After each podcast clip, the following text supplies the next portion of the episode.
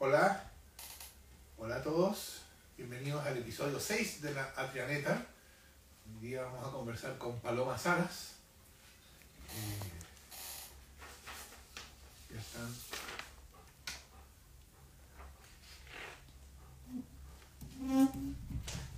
Tenemos algunas personas que se están conectando, vamos a esperar que la conexión aumente.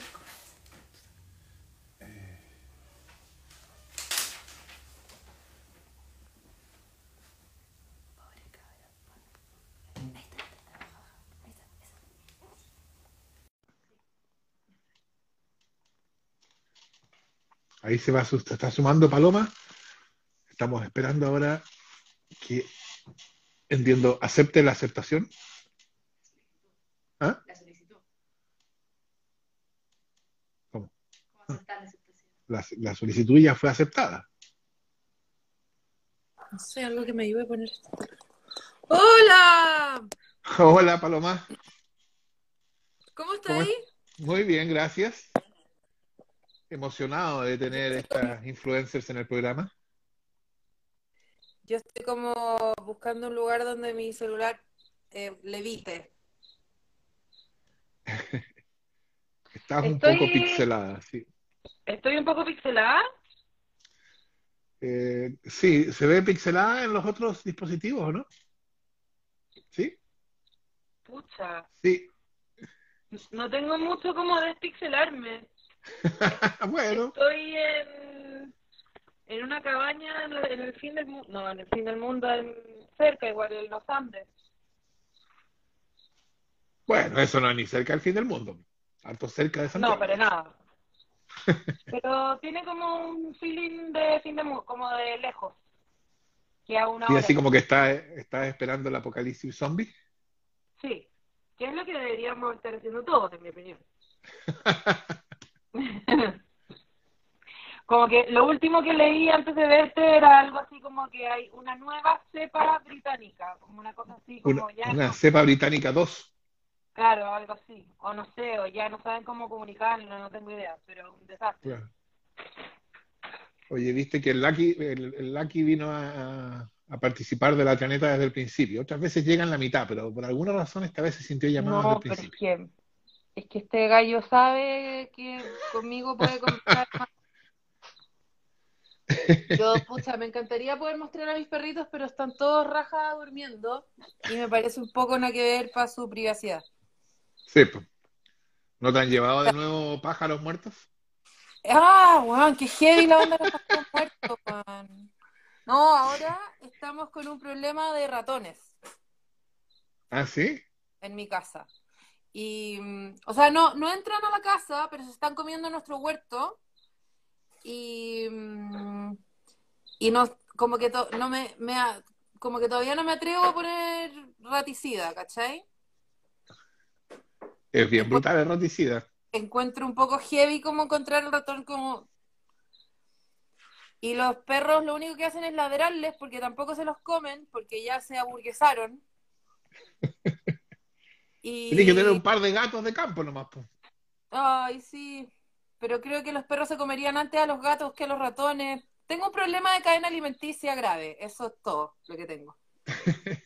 Sí, pero la verdad es que entre, entre perros y aburguesados y gatos de campo, yo le pondría ficha a los gatos más que a los perros. ¿eh?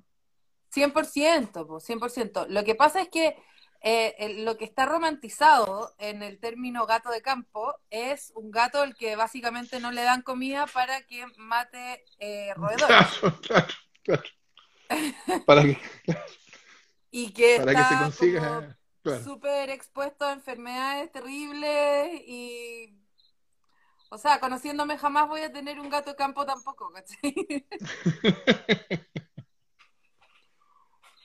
Oye, eh, bueno, tenemos una cierta rutina en la Adrianeta y la primera eh, parte es que nuestro invitado se presente y nos diga por qué se subió a la Adrianeta. Cosa que, por supuesto, te agradezco.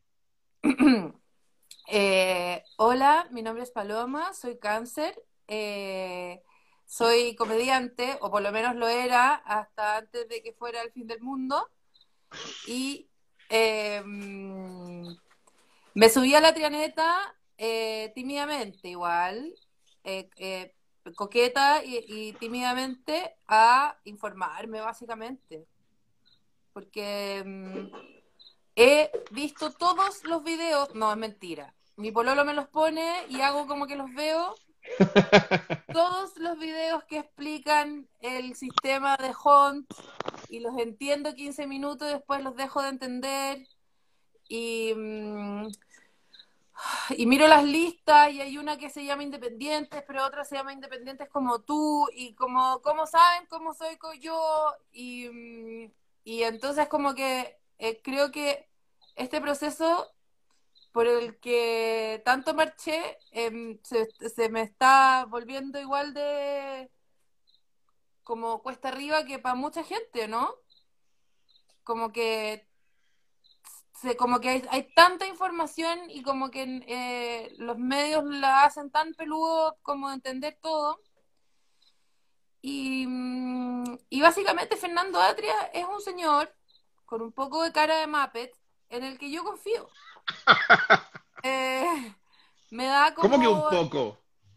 un poco cara de Muppet, me da como un poco una, una, una paz en el alma de, de, de Plaza Sésamo, algo en las cejas creo que es, que Debo eh, decir que yo he defendido mis cejas en Está contra de bien. toda mi familia, que Hazlo desde siempre. años está en una campaña porque yo domestique estas cejas. no, yo no lo permitiría. Yo creo que las Gracias. Te voy a cejas- citar cada vez. O sea, Fernando, las cejas son el 60% de tu marca. Y, mm, y ¿sabéis qué otra cosa? Yo soy oriunda de La Reina y eh, tengo un vívido recuerdo de haber estado comprando pescado en la feria hace 48 mil años y haberme, conta- eh, haberme topado contigo hinchando las pelotas con la Constitución. Cuando para todo Chile, Constitución era una ciudad nomás. Eh, Entonces, eh, en ese sentido, te encuentro muy líder eh, de esta secta llamada Chile. bueno, gracias. Vaya, vaya respuesta a la pregunta de por qué te subiste. Básicamente, básicamente, las cejas y haber estado comprando pescado en el momento correcto. En el momento adecuado, claro. Bien. Oye, eh, pero antes de hablemos, hablemos del proceso constituyente y de lo que tú decías. De hecho, hay una cosa bien importante ahí, pero, pero me gustaría dejarlo eso para un segundo momento, que es Por supuesto. cómo se transmite la información. Pero antes de eso, no puedo dejar de preguntarse cómo llega uno a hacer una stand-up comedy. Eh, el, el primer, eh, o sea, lo primero que hay que tener es eh, nin- como ninguna otra eh, facultad.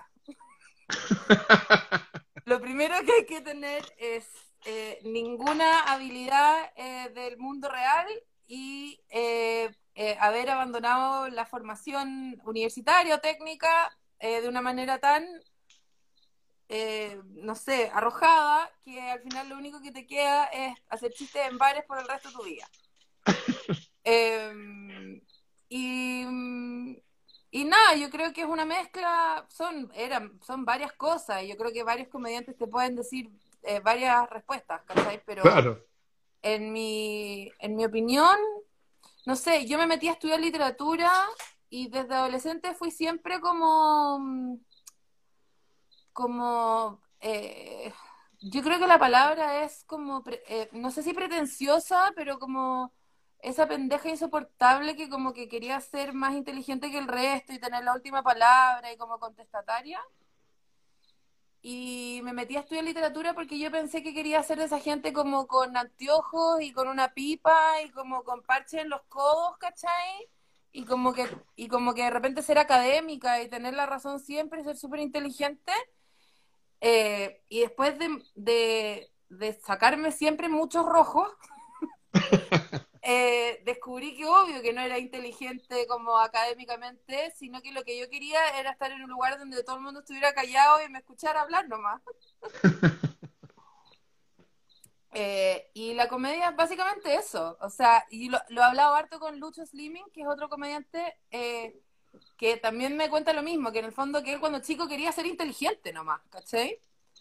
Eh, y en el fondo hacer reír es como una forma quizás de validación, no sé, de, de que la gente diga como, uy, qué ocurrente esa niña.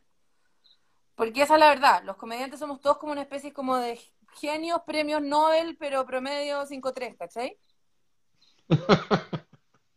Entonces, No, pero, pero, pero tienen algo que, que es, es lo que supongo que hace toda la diferencia entre un buen comediante y alguien que simplemente cuenta chistes, ¿no?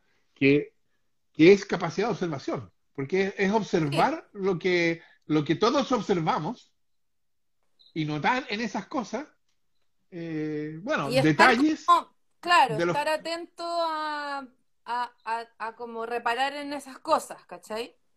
Exacto. Y Y son el luego, tipo de... Dale. sí, sí, no, y luego, y luego como ver si eso te lleva a algún lado, porque también, yo también creo que igual está pasando algo con, con la comedia, con internet también, ¿cachai? Que es una teoría muy latera que puedo eh, desenvainar acá. Por que, favor.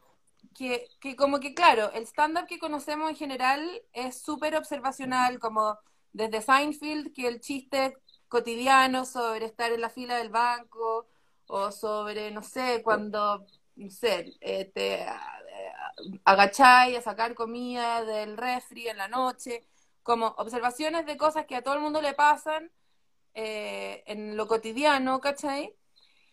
Creo que la velocidad del humor en los memes y en Twitter está siendo como tan Sí. increíble y el, y el nivel de genialidad de todo el mundo es tan impactante eh, que en el fondo da lo mismo si una persona hace solamente tres memes buenos en su vida, porque en el fondo hay 4.500 millones de hueones que hicieron tres memes buenos y eso es una cantidad de memes buenos impactante, ¿cachai? Entonces, como que mi chiste que yo llegué a hacer al bar en la noche eh, sobre estar aburrida en la fila del banco, eh, creo que el público ya vio como 40 Como que llega, llega tarde. Claro, ¿cachai? Entonces, creo que la comedia obligatoriamente está tornándose a como transformándose en una cosa más subjetiva y más cada vez más de nicho también. Y por eso creo que el Festival de Viña todos los años como que empieza a guatear y a fracasar, porque si bien hay comediantes muy multitudinarios, ya no existe tanto el comediante transversal para todo el mundo, ¿cachai? Porque creo que como que se ha ido como especificando la wea. Sí, sí, sí. Yo, yo, ti- ti- tiene sentido eso. Y además creo que lo, lo que yo creo que es, se, se va transformando el, el, el, el, stand-up. Yo no, no, no, no, he hecho mayor teorización al respecto, ¿no? Pero yo pensaría que, que Pero hay hecho va- clase, hay hecho clase y, y, y tratáis de ser simpático y eso es súper parecido. Sí, pero a mí me mató Internet eso. Me mató una cosa que le pusieron wiki, wiki, wiki bello o wiki derecho. Wikibello, sí, lo cacho Sí. perfecto. que es una página wiki donde es como, sí, eh, claro, tú, tú haces tu, Uh, ¿Y qué sale en tu Wikibello? ¿Que te tratáis No, de ser pero- chistosito y erifome? No, no, todavía no sale eso. No, pero hay una cosa que, no, lo que pasa es cualquier cosa que uno diga, por efímera que sea, pasa a estar en Wikibello o Wikiderecho y que hay para siempre. Entonces tú lees cinco años después, dice tal cosa, pero eso es una cosa que uno dice al pasado. Ah, como mató- que tiras- tiraste Mató una toda... talla Exacto. sobre que, no sé, eh, tirarse un peo es atenuante en asesinar a tu señora y que ahí para siempre. Bueno, una, una un poquito más... Bueno, pero sí, efectivamente. Así es. No, Entonces, claro. cualquier cosa que uno diga queda Nadie fija está- para siempre. Sí, nadie está haciendo humor tan edgy en la facultad de... No, pero- y eso, eso mató una serie de cosas que uno podía hacer. Eh, No, si ya no se puede decir nada, Fernando Atria. Ya no se puede decir nada. Me da rabia No. igual cuando comediantes millonarios dicen esa weá en sus especiales que les pagaron 60 millones de dólares claro, claro. para salir en, en Netflix, que es como la weá m- más accesible para todo el mundo, eh, diciendo ya no se puede decir nada. Es como, no lo puedo creer, caballero. Oye, y bueno, eh, ¿cuál es el tema en que tú estás ahora? No sé, tu último show, en qué estás dándole vueltas, como para tematizar. Estoy, estoy metida en un tema súper eh, que yo toda mi vida pensé que era muy aburrido y que todavía quizás pienso que es un poco latero, eh, pero estoy cagada porque no tengo otro tema y es el de la maternidad. ¿Ya? Vaya. Entonces, eh, sí, estoy ¿Para hablando. cuándo, cuándo te mejoras? Me mejoro el 28 de abril, supuestamente. Así que Ah. voy, a, pu- voy a ir a votar, voy a votar por dos. O sea, va a ser, va- va- van a ser en el próximo Chile ya. Sí. Que, que no, no tenemos idea qué es eso. Pero va a ser mejor. Sí, esperamos que sea mejor. Obvio que esperamos que sea mejor. Por favor. O sea, no, es que además ni siquiera lo voy a decir. Lo que quiero decir es que no puede ser peor, pero no lo voy a decir. Ya lo dije, pero no lo voy a decir. Claro, pero tiene que ser mejor, no solo porque no puede ser peor. Claro, tiene que ser mejor porque somos mejor gente. Sí, sí. Espero. Y así que está, eh, eh, eh, vamos a ver una rutina Tiene que ser tuya al mejor respecto. porque lleváis demasiado tiempo joteando a la gente afuera de la pescadería. Bueno, eso es verdad. Eh, yo lo vengo haciendo desde que tenía pelo. Mm. ¿Cómo era tu pelo? ¿Era ruliento? Era una cabellera frondosa, envidiable. Oh, Envidiable, pero, pero la cambié, lo- la cambié por el doctorado en los hechos. qué divertidas deben ser tus fotos con pelo. Eh, son bien distintas, sí, es verdad.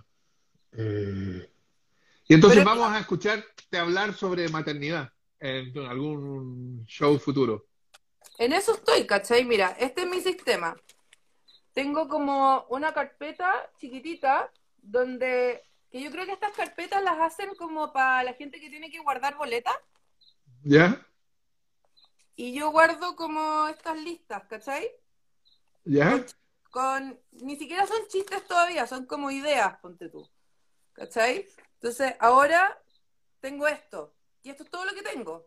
No tengo como, no tengo como un texto, como párrafos escritos, ¿cachai? Son como cosas que me han pasado en listas como de que creo que son chistosas y si se las cuento a la gente y se ríen, se quedan en la lista, ¿cachai? Y Ay, esto si no van muy- saliendo, ya. esto es muy preliminar, esto es lo que estoy escribiendo ahora porque recién volvimos a hacer un poco de stand-up presencial de nuevo. Pero eventualmente una lista como esa tiene que terminar viéndose así, ¿cachai? Y esto es como una hora veinte de material. ¿Ah, sí? Sí. Bueno, eso te iba a preguntar, ¿cómo funcionaban los, los comediantes de stand-up? Si tenían, si se aprendían de memoria un discurso o tenían ciertas ideas y las hilaban en términos de una conversación cotidiana nomás. Lo tuyo es lo Yo- segundo, por lo visto. Para mí, para mí es las dos es una mezcla, ¿cachai? Es mucha, al es como, como que mi proceso de escritura es mucha improvisación, ¿cachai? Y cuando mm, van como cuajando ideas y, y también hay harta selección natural, como si se me olvida muchas veces algo, es por algo también. Por algo será, claro. Eh, a veces pasan tres años y me acuerdo de algo que dejé de decir que me causaba mucha risa y quizás ahora como que le veo la forma de contarlo de forma que quede, no sé, pero tiene harto que ver también como con conectar con la gente, con... ¿Cachai? Pero, pero obvio que también hay comediantes que escriben párrafos, ¿cachai? Claro. Y, Oye, y a, mí yo trato de no escribir párrafos porque no me lo quiero aprender de memoria, ¿cachai? Quiero que salga como que lo estoy diciendo por primera vez. Oye, ¿y cuál es tu, cuál es tu propia medida de éxito? ¿Llegar al Festival de Viña? No. No, esa es mi medida de... mm, No. No, mi propia medida de éxito es como tener plata para estar tranquila y pagar el arriendo bien. Y ojalá algún día no pagar arriendo. Y, mm, y, y poder hacer un show rico de 150, 200 personas a la semana. Como ni, no, Sí. ni siquiera como teatros de 3.000 personas. Como saber que, que hasta vieja voy a tener un público de, no sé, ese porte donde pueda ir a conversar. Y algún día tener un sillón como el que estáis tú sentado y hacer stand-up eh, sentada con un chal Está- y, y con esta taza y que vengan unas personas y me escuchen hablar un rato. que te escuchen divagar. Sí. Claro. Está buena, es una buena medida. O sea, y Oye, ser, eh, ojalá, no, y obviamente que la meta máxima sería ser cada vez más chistosa, ¿cachai? Pero, pero creo que no funciona tan así. Creo que igual uno se va poniendo weón. Yo, yo creo que la, como te decía, ¿no? Yo, a mí mi impresión, como, como mero espectador de esto, por cierto, nada más, eh, es que de lo que se- yo creo que lo que conecta es- es- son las personas que, a las cuales tú, lo que tú dices, le, le llaman la atención sobre cosas que vive, Sí, po. ¿no? Sí, por eso los Ah. comediantes muy exitosos, que les empieza a ir muy bien, se ponen fomes porque son muy Claro. millonarios y sus vidas como entonces que no empiezan a vivir una vida distinta, claro. Claro, ¿cachai? Es como, ¿hay cachado cuando tu tercer mayordomo no te pesca? Y es como, no, nadie ha cachado esa.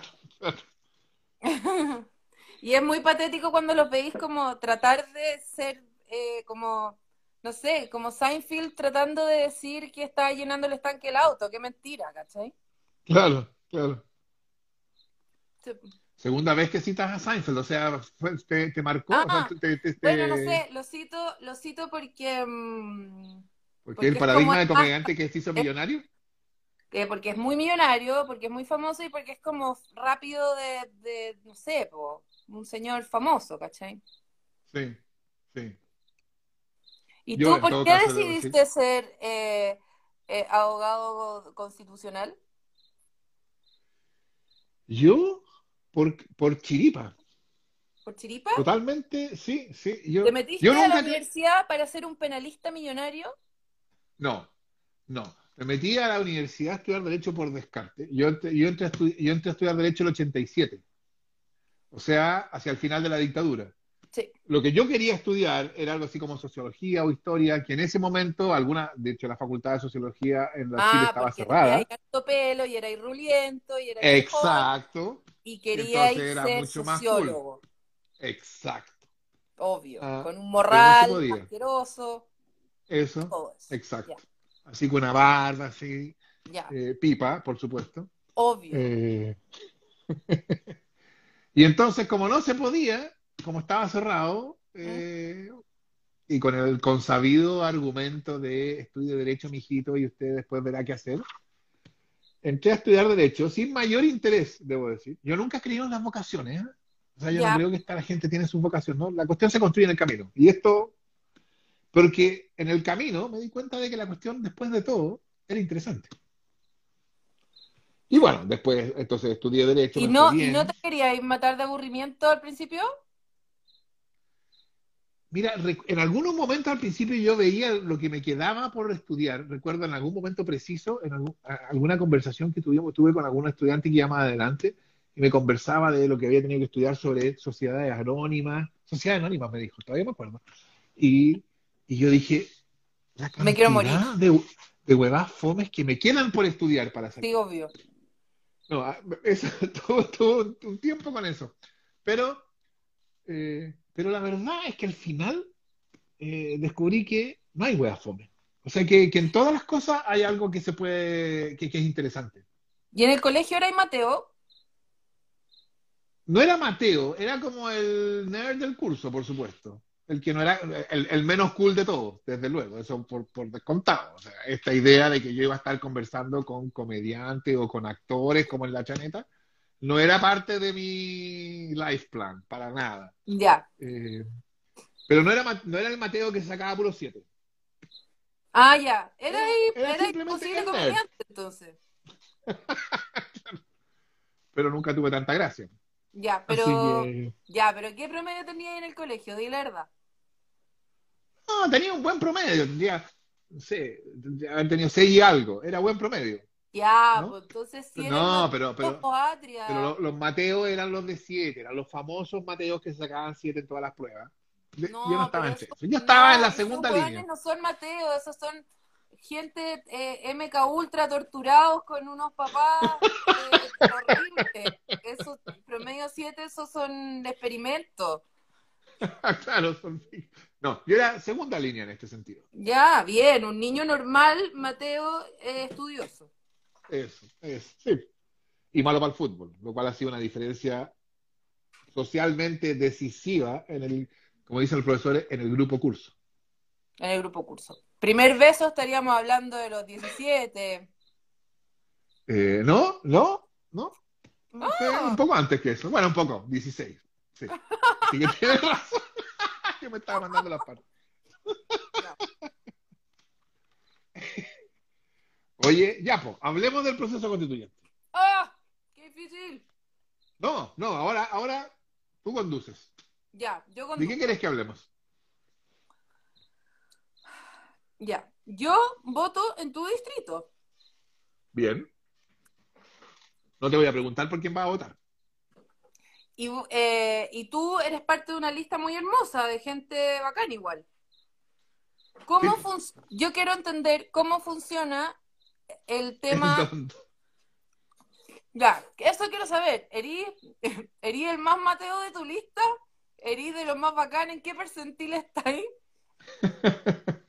¿Y con quién te daríais besos a los 16 de tu lista? no, pero, pero digo como que supongo que, porque yo no entiendo tanto cómo funciona, pero hay como subpactos, ¿cachai? sí. Y, y explícame con quién te estáis juntando, po. ¿Y cómo Ya. funciona eso? ¿O no se pregunta eso? No, está bien. Vamos a ver si hoy, hoy día yo estuve en una conversando en una plaza en, en San Joaquín No eh, lo sobre el proceso constituyente. ¿Mm? Y, pero, pero me reprocharon, hab- habló una, una, una, una- señora que estaba ahí y me dijo, lo que usted, usted habla con un lenguaje que no se puede entender, así que no puede venir a hablarnos de, con este- de esa manera. Así que voy a tratar de hablar de la manera menos abogadí posible. Más en castellano no se puede. Es que, bueno, no podéis hablar nunca como abogado porque la gente odia a los abogados. Bueno, y razones tiene. A los abogados y a los cardiólogos los odian demasiado porque son insoportables. Entonces no podéis, tenéis que, no sé qué hay que hacer. No, yo he hecho mi esfuerzo y a veces Ya. me dicen que le entendemos, entonces yo estoy feliz porque resulta el esfuerzo, pero claro, de vez en cuando aparece alguien que me dice, no se le entiende nada. Entonces vuelva, vuelvo, volver al, al- No entiende nada, pelado latero, ándate a estudiar sociología. Ya, Bueno, lo- con un poco menos de cortesía normalmente. sí. Ya, eh, bueno, la, yo estoy en la lista apruebo dignidad. Sí, La pero es lista que hay otra que se llama apruebo también. la lista del apruebo. Sí, no, sí. está- Esa, para decirlo en breve, es la lista, la, la lista del apruebo es la lista de la concerta. Ya, ¿Ya? Sí. O sea, ahí están Democracia Cristiana, Partido Socialista, Partido, en fin, hasta, hasta incluyeron Ciudadanos, el PRO, que el partido de Marco Enrique, en fin. Pero ¿cachai qué peligroso lo que está pasando con el branding de las, lo que pasó con el branding de las listas? Es como apruebo, apruebo Made in Taiwan, apruebo eh, como apruebo The Original, apruebo La Calle y apruebo De Ría la, de Ría la apruebo, claro. apruebo Sí. Reloaded y apruebo la secuela. Ya, bueno. Bueno, apruebo eso es Dignidad es la tuya. Claro. Apruebo Dignidad es una lista compuesta por el Frente Amplio, Unidad para el Cambio, que es la coalición en la cual está el Partido Comunista con la Federación Regionalista Verde Social, Sí. Chile Digno, que incluye otros, eh, otras agrupaciones y movimientos de izquierda como Izquierda Libertaria, el Partido de Igualdad, etcétera. Y después también algunos movimientos sociales, ahí está Unidad Social, está Comunidad por la Dignidad, etcétera. La idea que, la idea que tratamos en el Frente Amplio era de que fuera una lista que fuera no solo de partidos, sino que fuera también de movimientos sociales. Ah, la lógica de las listas es que las listas representan un proyecto constituyente común. Por lo tanto, cuando tú votas por un candidato, tú estás votando por ese candidato y estás votando por ese proyecto constituyente. Por eso tu voto se cuenta para la lista. Y ese es el famoso sistema DONT. Claro. Entonces, lo primero que tú haces una vez que se, ya hay la elección es tú cuentas todos los votos de la lista, o sea, los votos, la suma de todos los candidatos que son parte de la lista, y eso te da un total de la lista. Y con ese total tú lo comparas con las demás listas y tú llegas a la conclusión de que esa lista, dado su total, elige tantos candidatos. De los mm. siete, de los siete, por ejemplo, esa lista saca una votación que significa que eligen tres. Entonces, tu, siguiente pregunta es, ¿cuál de, ¿cuáles son los tres candidatos de la lista que se eligen? Los tres con más votos. Es que no es así. Porque ¡Ah! estuvo cerca, pero porque dentro de la lista, cuando en la lista van partidos políticos, porque otra cosa son las listas independientes. En la lista de independientes, cada independiente va individualmente dentro de la lista y ahí vale lo que tú dijiste. Se eligen los tres más votados. Con la corrección de la paridad, por supuesto. Porque esos independientes están ahí como misceláneos. Claro, claro. Supongamos que sí. Pero cuando en la lista, la lista es una coalición de partidos políticos, los candidatos van en cupos de partidos. ¿Ya? Pueden ser independientes o militantes, pero presentados por un partido. presentados por un partido. Por, claro, por ejemplo, yo voy en la lista de apruebo, de dignidad, voy en cupo RD como independiente.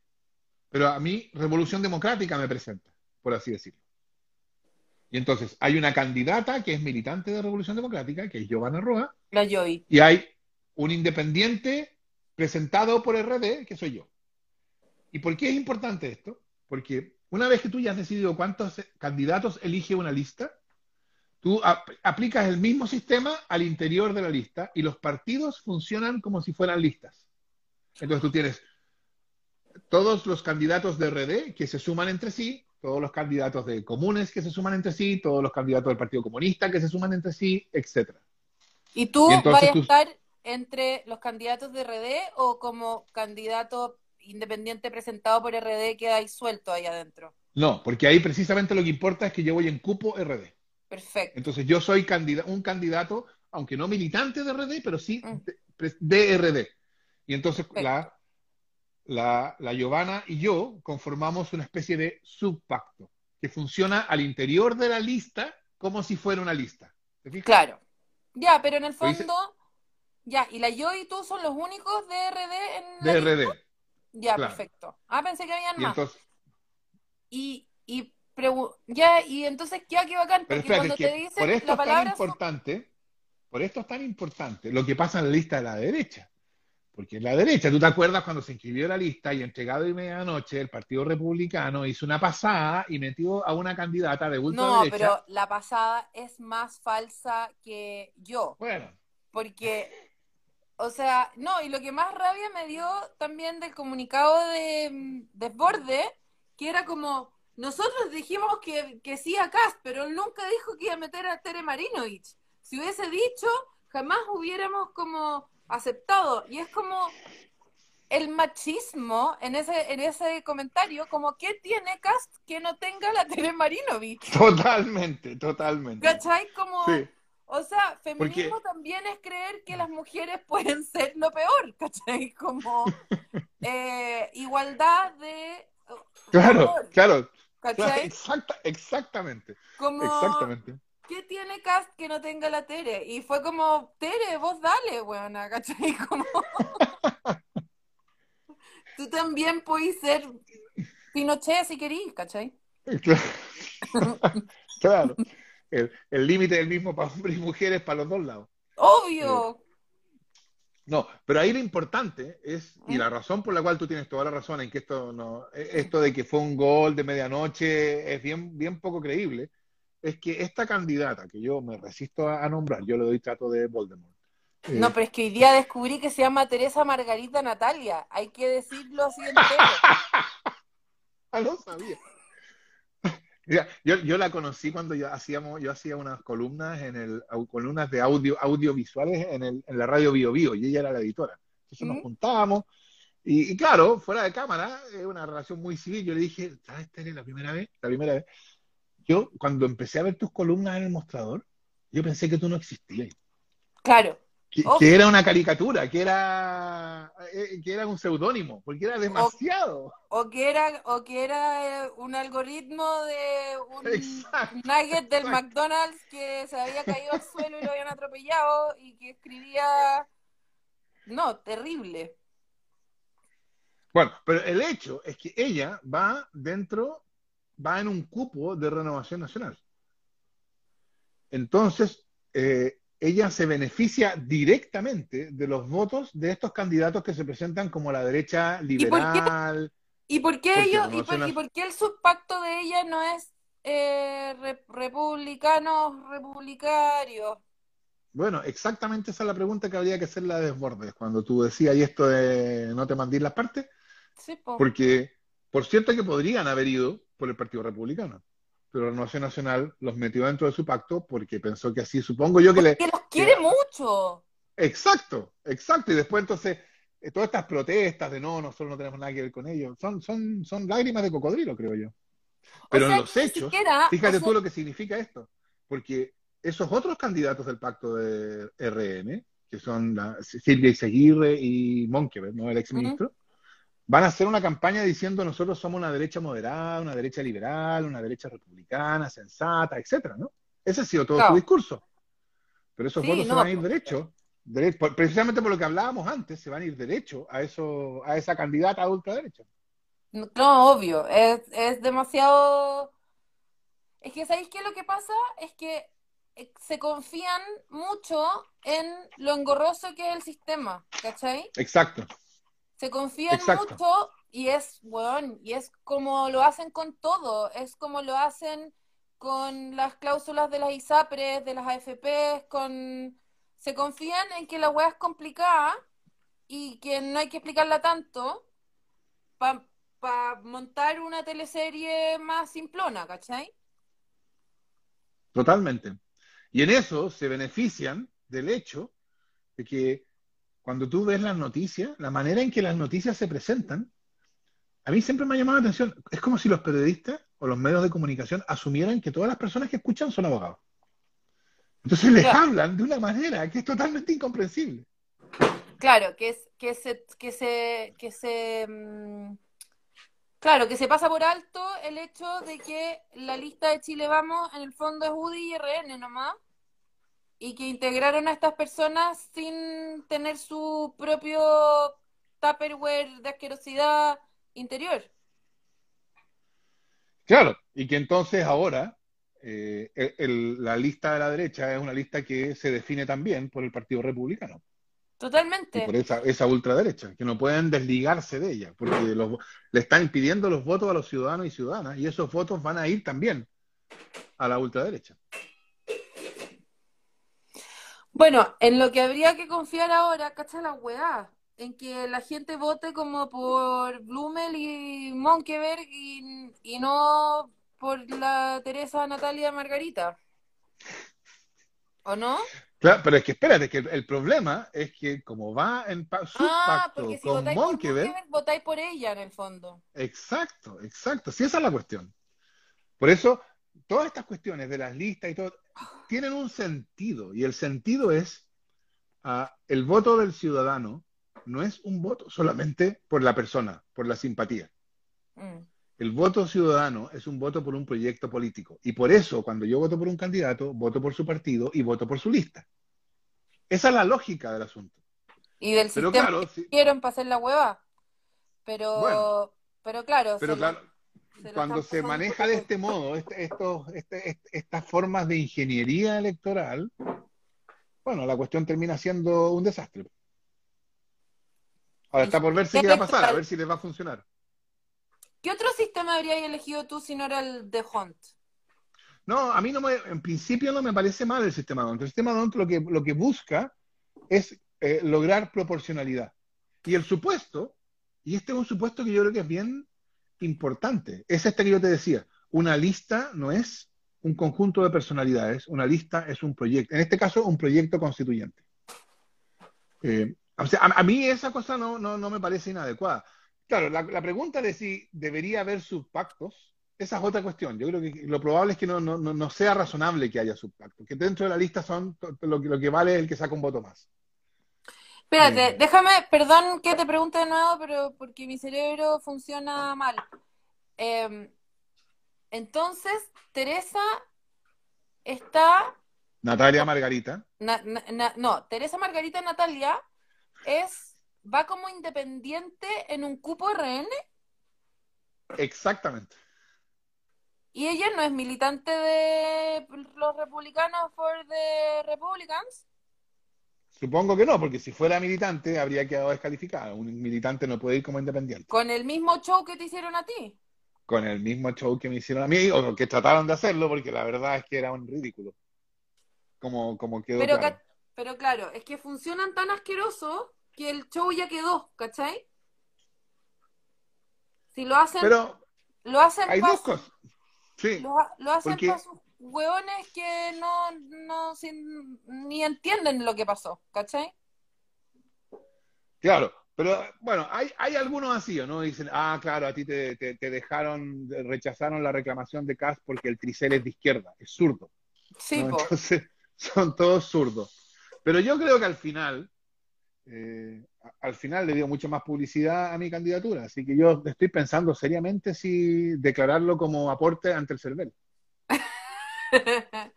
Aporte de José Antonio Casi del Partido Republicano.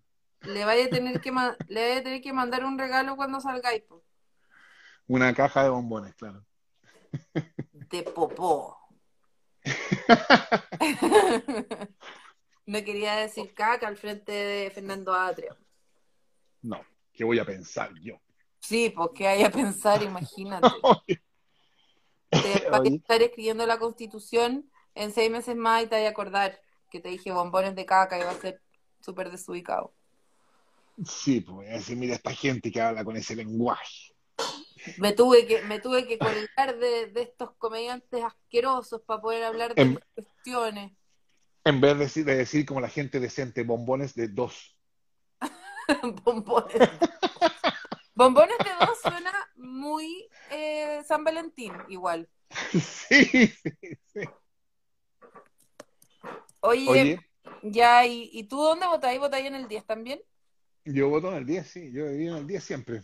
Salvo cuando estuve unos, unos, años viviendo en Talca y claro, por fuera del país. El resto del tiempo en el 10. Bueno, y vamos a tener que votar por caleta de cosas. Onda, no solamente constituyentes, sino que como Exacto, eso, sí. concejales. Eh, ¿Qué más? A ver, dale, dale, dale. No, concejales, constituyentes, jardineros. Eh, eh, hay que votar también. No, hay que, hay que votar también por. Eh, ¿Cómo se llaman? Los que están a cargo de las comunas. Estoy con Baby. Hay que votar por alcaldes. Alcaldes, gobernadores. Eso, eso me recuerda cuando nosotros estábamos en el Reino Unido. Iba, iban a ser la Antonia, mi primera hija. ¿Ya? Y Jimena, mi señora, vio que estaba haciendo su doctorado, de hecho antes que yo, eh, vio un programa en la BBC donde mostraban que según algunas investigaciones, etcétera, el cerebro de las mujeres cuando se embarazaban se achicaba. Se podía. Y entonces, y entonces decía, hoy no voy a poder sacar mi doctorado porque voy a tener el cerebro más chico. Pero bueno, confío en que después se va a recuperar. Y Cache, si te puedes estar sacando un doctorado y estoy aquí tratando de hacer un sudoku. Y no, me humilla mucho tu historia. Pero. Ah, eh, perdón, no era esa vamos, la idea. Vamos a tener que, vamos a tener que votar por todas esas Es- personas. Imagínate. Hay que votar por concejales, por alcaldes, por gobernador regional por primera vez y por convencionales constituyentes. Son cuatro elecciones en una.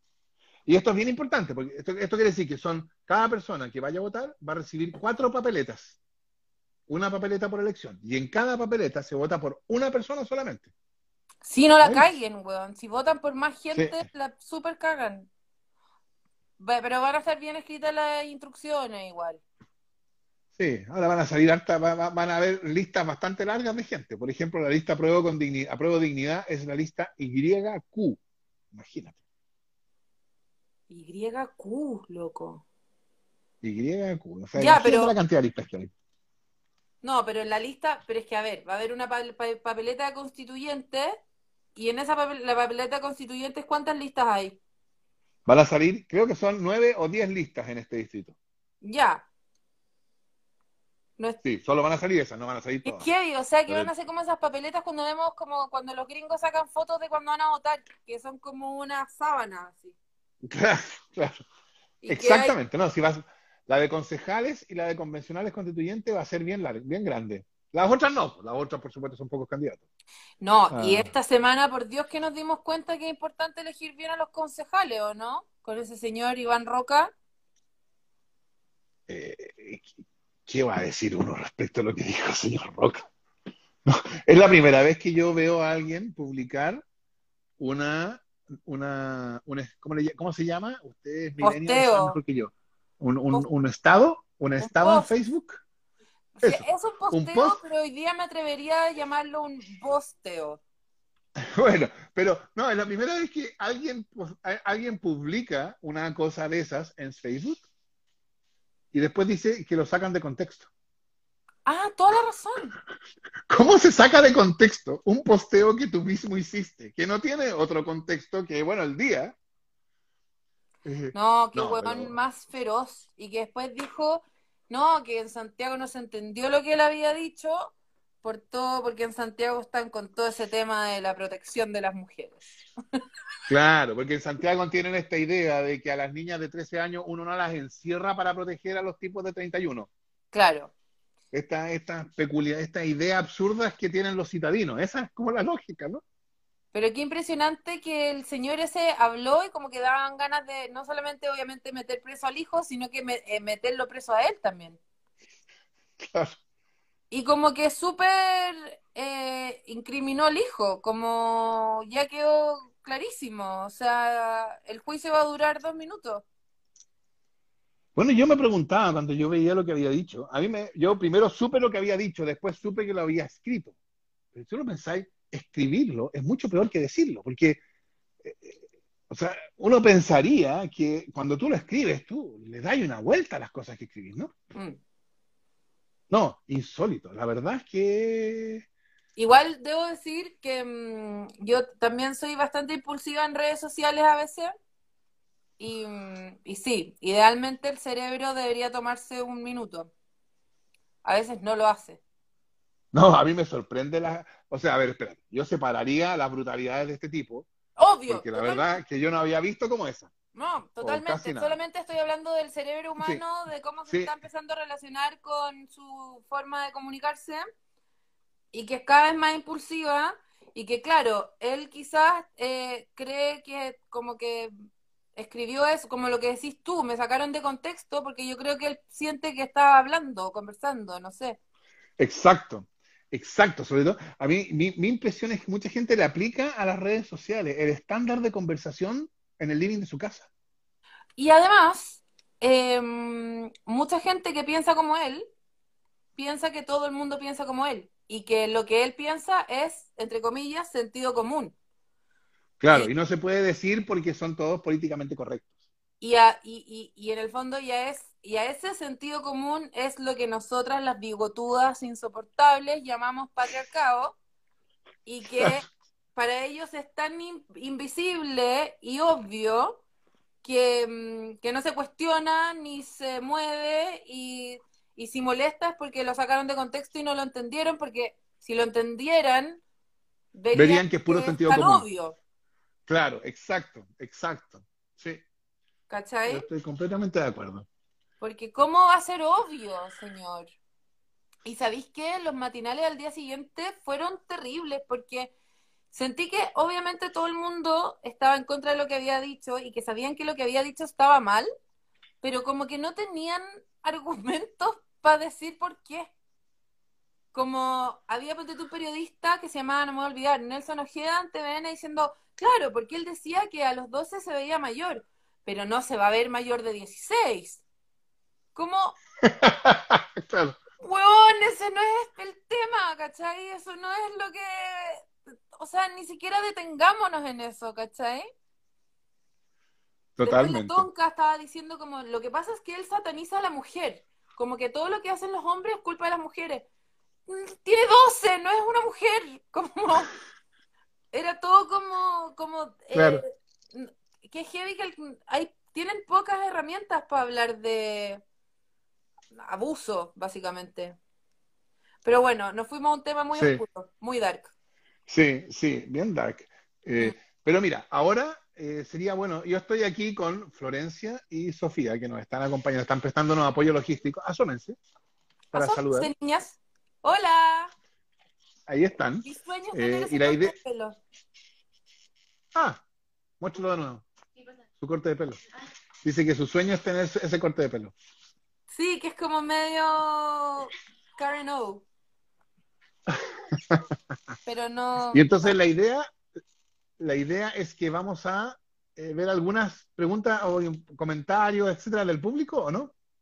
¿Tenemos algo digno, algo como para comentar? Sí, porque hay una gente muy digna. ¿Tú me escuchas, Paloma, no? ¿Sí? ¿Tú no me escucháis a mí? Hay varias cosas que comentar. No, sí te escucho. Lo que pasa es que ahora, ¿tú escuchas a Florencia cuando ella habla? Ahí, ¿se escucha? Piola. A Bueno, ver, Voy a habla. intentar por hablar favor. más fuerte. Sí, Estoy eso. comentando que ganó la Católica. Ay, no, qué horror. Bueno, a eso me refería también con eh, impulsiva en redes sociales. Em, ayer tuiteé una weá, pero te juro que jamás pensé que alguien le iba a poner ni like ni lo iba a ver. Era solamente una impre como, como que tuve una mini epifanía de las que te digo como cotidianas, ¿cachai?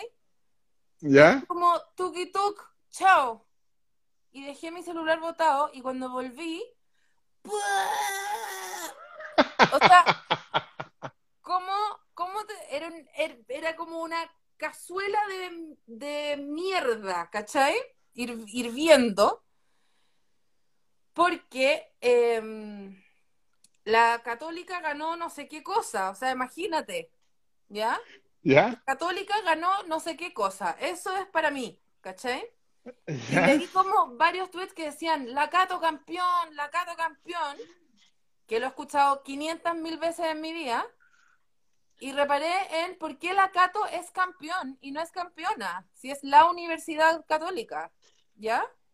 ¿Ya? Y tuiteé, ¿cómo será asqueroso ser mujer que la Cato es campeón y no campeona? ¿Ya? ¿Ya?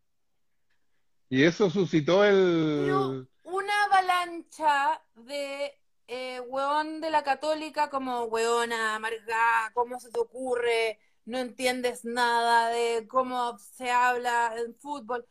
Y bueno, saqué varias conclusiones igual súper fascinantes. Me quedé súper pegada contestándole a todo el mundo porque me parecían eh, cosas como de gramática básica del colegio, ¿cachai? Exacto. que en el fondo el adjetivo tiene que tener una congruencia en género y número con el sustantivo que describe, ¿cachai? Y que en este caso el sustantivo es la universidad, ¿cachai? Bueno, mucha gente, para empezar, eh, me decía que no es la universidad, es el equipo. Y yo, pero el equipo no está implícito en esa construcción gramatical en ninguna parte. Si fuera el equipo católico, le, diría- le dirían el cato. ¿Cachai? ¿Cachai? Claro, claro. Después, eh, no, no es el equipo, es el Club Deportivo Universidad Católica, porque la universidad misma no ganó nada, es el Club Deportivo. Bueno, pero si lo que estuviera tácito fuera Club Deportivo Universidad Cato, también le dirían el Cato y no la Cato, ¿cachai? Claro, claro. Y es como, como, no sé, yo soy un ser humano y si yo me gano algo, nadie dice la paloma campeón porque la paloma es el humano, ¿cachai? Aunque esté explícito, ¿me entendí? Totalmente, Bueno, totalmente. y que yo, y que yo, puta, mi interpretación es que había un sesgo de género en que decir que la Cato era campeona eh, sonaba fleto para ellos, entonces eh, dicen la Cato campeón, ¿cachai? Pero lo que más me alucinó era la cantidad de gente que creía que se decía la Cato campeón porque los jugadores eran hombres. Porque los jugadores eran hombres. que en el fondo lo que están diciendo, porque todos saben, o sea, en, en lingüística, en gramática eh, normativa, en el fondo, se sabe que eh, el género de, las, de los sustantivos son clasificaciones gramaticales que no tienen que ver, o sea, el sol es masculino no porque tenga pico, es una, es una clasificación arbitraria Sí, el lenguaje nomás, ¿cachai?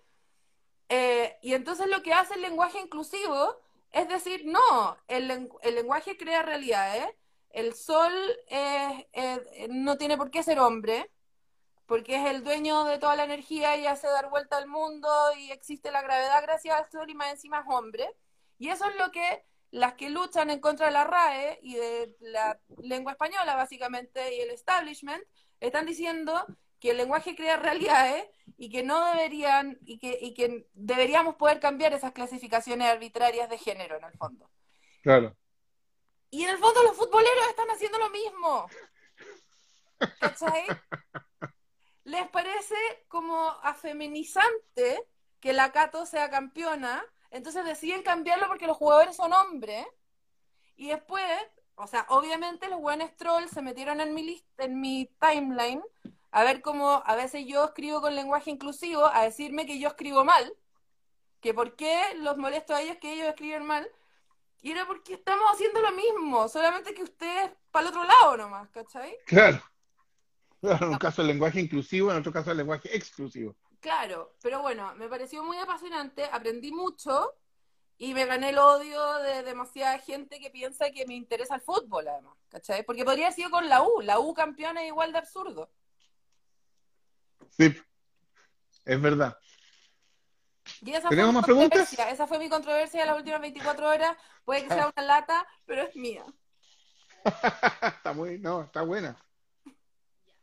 En base a todo el análisis de las listas, los subpactos, todas esas cosas, ¿qué debe suceder para que seas constituyente? Esa pregunta. ¿Escuchaste, Paloma? ¿Qué tiene que suceder Dice- para... Para que yo sea constituyente. La pregunta está ahí seleccionada por la editora. Chuta, ¿qué tiene que suceder para que Atria sea constituyente? O sea, No, obviamente... no, no, su- supongo en términos de las listas, los pactos, etcétera. O Ah, sea, obviamente ya. la respuesta No, es sacar los votos. ¿Qué tiene que hacer? Como eh, salir a trotar en bikini, no sé. Eh, no, pues mucha gente tiene que votar por él y por la Joana.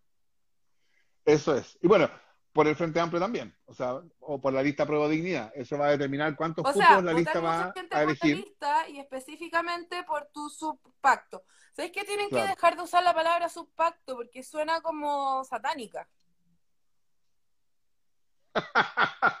No, Subpacto. no lo había pensado, pero Subpacto eh, tiene muy mal rating porque suena como muy debajo de la mesa y pacto mm, no le gusta a nadie. Ah, como pacto subrepticio, como pacto oculto. Sí, suena como, como todas esas cosas que la gente odia del proceso constituyente, po. el cuatro murallas, hecho Sí. por los políticos, Bueno, suena porque, como- de suena hecho- a todo eso. De hecho, no es un subpacto. Antes, antes, se podían hacer subpactos. Entonces tú tenías antes, por ejemplo, en una lista que era de dos coaliciones, una del Frente Amplio y, la Unidad para el Cambio, entonces el Frente Amplio podían hacer un subpacto y ese subpacto era una lista al interior de la lista. Claro, Eso, se- eso no se puede hacer. Entonces no hay subpactos, no se pueden hacer subpactos. Lo que pasa es que los partidos funcionan como listas. claro. Pero no es que se pueda hacer un, un pacto entre algunos partidos dentro de una lista, eso no se puede hacer.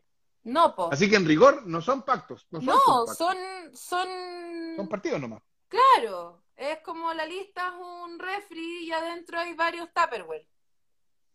Exactamente. Pero no es que se puedan hacer nuevos Tupperware. Claro, ¿cachai? De- hay que buscar otra palabra para subpacto, creo, porque suena como... sí, es verdad. Suena mal y además no O sea, primero tiene sub, que, que por debajo, mal, y pacto, que todo mal con los pactos. Está buena. ¿Tenemos a la última? Sí, preguntan, ¿qué le gustaría a Paloma que esté en la nueva constitución? ¿La ¿Escuchaste la pregunta, Paloma, o no? Sí, ¿qué me ¿Qué te gustaría, que fuera gustaría? la nueva constitución? Eso. Que la Cato es campeona. ¿Ya? y que, eh, bueno, obviamente eh, eh, que, que, que las mujeres estuviéramos en igualdad de todo con los hombres. Y Ahí despertaron. también quieren estar en igualdad en bastantes cosas. Creo que la aquí también y se nota por su presencia. eh, en todas estas discusiones. Eh, obviamente que necesitamos necesitamos tener un approach nuevo a, a cómo tratamos a nuestros animales, a qué estamos comiendo y a dónde, eh, qué, qué queremos hacer con el país donde vivimos, como en términos como de reales, de la tierra, el agua, etcétera. Eh, no lo estamos haciendo bien para nada, o sea, como eh, las reglas del juego que hay ahora no nos sirven. Em, y creo que esas dos cosas son las más importantes para mí, que las mujeres puedan ser personas y que el agua, el aire y la flora y la fauna eh, también puedan ser personas.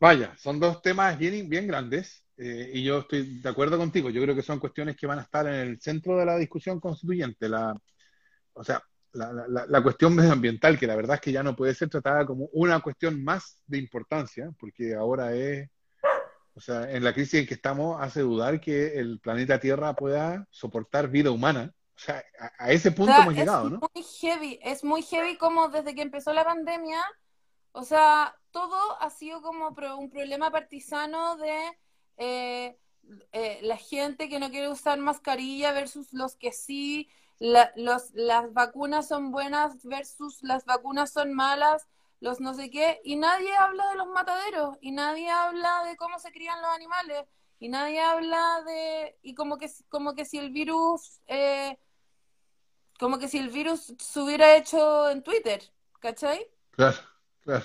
Em, como que, como que no hay ni una intención en... Bueno, y en ese sentido también, eh, también olvidarnos por un minuto del Distrito 10 y, y, y decirle a, a todo el mundo que hay muchos otros distritos donde pueden votar por mucha gente muy diferente y que puede velar por las necesidades de sus lugares, ¿cachai? Eh, y que por- y que para eso, pucha, en Chile igual hay científicos y gente que sabe y que conoce los lugares que hay que defender también, ¿cachai? Y las necesidades que esos lugares tienen, Sí. que yo no las No, por eso yo obvio. creo que la, la, la cuestión de la, la nueva constitución también tiene una cuestión fundamental, es que podamos tener una política que puede hacer caso a ese tipo de cosas, ¿no? O sea, que, que, que- porque tú probablemente sabes, ¿no? La constitución actual, la vigente hoy, asegura a todas las personas el derecho de vivir en un medio ambiente libre de contaminación. Se lo asegura incluso a las personas que viven en zonas de sacrificio. Pero claro, no tenemos una, o sea, es una constitución que no crea un poder suficiente, un poder público suficiente para que eso sea verdad. Claro. Y eso también necesita tener la nueva constitución, ¿no? Un poder que pueda realizar los derechos que ella misma declara. Entonces es mucho más complicado de lo que yo digo. Yo solamente quería escribir en una mm, en una cartulina, eh, cu- cuidemos el medio ambiente. Entonces necesitamos eh, gente un poco más formada que yo para que diga cómo lo vamos a cuidar. O sea, necesitamos tener, claro, porque necesitamos tener un poder, porque cuidar el medio ambiente significa afectar intereses económicos, Sí, pues obvio. ¿no? Nada es gratis en la vida. Eso, en eso tenía razón Margaret Thatcher. Eh, y entonces se requiere, mis asistentes están tomando la cabeza a dos manos cuando mencionan a Margaret Thatcher. Eh, no, se requiere un poder que se pueda enfrentar a esos intereses económicos para, para preservar, para, para permitir un desarrollo sustentable. Te vi, te vi en un debate donde te sentaron en, en, en- creo que era Vía X, el programa con Iván Guerrero, donde Sí, te sí. sentaron en una silla de cantautor muy incómoda y, y sabéis que eh, te veía digno, igual. Ah, ya, muchas gracias, porque Eh, yo comenté algo de la silla que era un poco... Es que Sí. son lo peor esas sillas, como que se te refala el poto y no podéis tener ningún tipo de Exacto. dignidad eh, de hablar nada. Eh, pero, pero tú muy bien, con una camisa muy floreada y muy lleno de dignidad y juventud. Y vi como esa otra gente que yo no sé quiénes eran, decían como, pero si no destruimos todo, no hay progreso, como muy literalmente, como como no, y de verdad no sé quiénes son, no sé cómo se llaman, ni, ni, a- ni, ni, a, ni a quién planean representar, pero, pero me sorprendió mucho como lo no velado que está es el plan, en el fondo, ¿cachai? Como, Sí, como se ha hecho cada vez más explícito la, sí, como que hay un or- Sí. hay casi como un orgullo en poner una represa en un lugar precioso, ¿cachai? Sí, sí, sí. Que es una weá muy gringa Ay. también, que siento que está pasando mala onda igual. Bueno, es como, como drill, baby, drill, ¿no? O sea, Totalmente. Vamos a destruir ahí Alaska, no importa, porque vamos a sacar ese petróleo. Claro, como que siento que están volviendo unos, unos valores muy heavy que, que, que yo creo que cuando yo estaba creciendo no estaban y es como que volvieron. Sí, sí. No, yo creo que eso es súper perceptivo. Yo creo que hay una, hay una suerte, como- yo la llamaría, claro, no, no, pero hay una suerte como de brutalidad que se hace explícita. Y que es como cool y que, y que, y que hay como un, eh, como un desparpajo en decirlo, ¿cachai? Como, como, Claro. Nosotros nos atrevemos a decirlo porque somos cool. Sí, sí, totalmente, totalmente. como, como que si, como si exist, como, como si los últimos 30 años los hubiéramos tenido como totalmente azotados, eh, viviendo en un sótano escondidos que no pudieran decir como los pobres son flojos, ¿cachai? Como, Exacto, sí, sí. eh, como si, como si hubieran estado encerrados eh, con un calcetín metido en la boca, ¿cachai? Que no es verdad, Eh, no es verdad. claro, como si no hubieran tenido todo el poder como para manifestarse, expresarse, etcétera. Sí, son las pobres víctimas. Y se quejan de, lo, de, de- de los que se victimizan también. Claro, yo creo que, bueno, también puede ser que cuando yo era más chica, el, eh, como que la élite de derecha chilena tenía como, eh, un, como un valor muy enaltecido, eh, una como falsa o, como aparente austeridad, que era como en todo sentido como, no sé, como que no, no es, no, no sé, la- las mansiones no eran tan grandes, no se veía todos los autos, y era como que, era todo más como que las familias católicas eran más reservadas, ¿cachai? Claro. Y ahora pasó algo que es como gringo, creo yo, y como más, no sé, Sí, Correcto. sí, es como Sí, una viene- cultura, es una cultura de derecha nueva, sí. Y, y, y bien gringa, eso es verdad. gringa. Y entonces cuando uno ve lo que pasa en Estados Unidos, en algún sentido uno ve una posible anticipación de lo que, de lo que nos viene. Sí, Y no es nada bueno. No, es asqueroso. Y, y sí, también tiene una cosa media, media como cincuentera, creo, ¿no? Como de los años 50, como un revival. Cuando, cuando Trump dice Make America Great Again, como que se está imaginando un poco a ese, a ese hombre blanco que llegaba con el maletín después del trabajo a su casa, Claro, sí, Honey, Sí. I'm home, y tienen dos autos y un lavavajillas. Como, Claro. como ese momento como de posguerra, como de boom, no sé, ¿cachai? sí, sí, sí. Que es, que es como un poco lo que esta gente también echa de menos, pues echa de menos la dictadura, básicamente, Yo creo. ¿cachai? Oye, nos hemos ido de tema dark en tema darker. Pero, pero bueno, oye, se nos, se nos ha pasado volando. la hora, Volando. Yo lo he pasado súper bien, súper entretenida la conversación. Te prometo, Eh, que, espero que tú eh, también. aburrí hoy día menos que ayer con mi problema gramatical. No, no aburriste nada, Paloma, al contrario. Eh, te quiero agradecer tu participación en la Atrianeta y, y bueno, ya nos veremos de nuevo. Espero que, En la que nos pescadería, a encontrar. justamente. Esta pescadería. Pero claro que ahora no estoy recorriendo Feria de la Reina, me temo. No, pues, pero yo me puedo mover, quizá. Ya, pues, puedes ir a las ferias de Providencia, Ñuñoa, Macul, San Joaquín, La Granja, Perfecto, eh, Santiago. perfecto. Ya, pues, Fernando, Bueno, que te vaya la raja a ti, a la Yodi y a tu lista y a toda la gente que tenga buenas intenciones. bueno, muchas gracias, Paloma. Chao. Adiós, aquí. Aprendí mucho. Chao, Lucky. ¡Wuf, wuf! Chao. Au, au. No sé salirme, soy un boomer.